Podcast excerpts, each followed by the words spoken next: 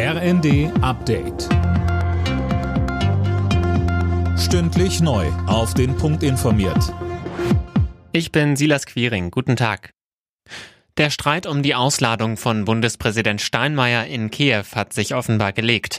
Heute hat der ukrainische Präsident Zelensky mit Steinmeier telefoniert. Sönke Röhling, dabei haben die beiden ihre Unstimmigkeiten ausgeräumt. Ja, insgesamt 45 Minuten lang haben sie miteinander telefoniert und danach sprachen beide von einem sehr wichtigen und sehr guten Gespräch. Zelensky soll auch kein Wort mehr zur Russlandpolitik verloren haben, die Steinmeier damals als Außenminister vertreten hatte. Im Gegenteil, er lud Steinmeier, Bundeskanzler Scholz und alle Ministerinnen und Minister der Bundesregierung nach Kiew ein. Wann sie der Einladung folgen werden, ist noch offen. In den nächsten Tagen will erstmal Bundestagspräsidentin Baas in die Ukraine reisen.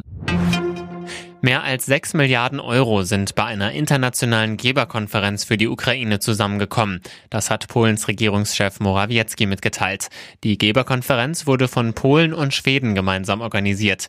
EU-Kommissionspräsidentin von der Leyen sagte der Ukraine außerdem weitere 200 Millionen Euro an Hilfen zu. Das Geld soll den ukrainischen Binnenflüchtlingen zugutekommen.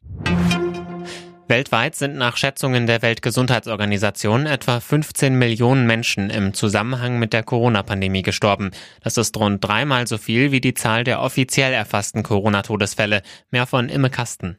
Die WHO hat sich für ihre Schätzung die Übersterblichkeit angeschaut. Dabei werden die Todesfälle eines Jahres mit der durchschnittlichen Sterblichkeit in den Vorjahren verglichen. Ergebnis, es gibt offenbar viel mehr Tote im Zusammenhang mit Corona.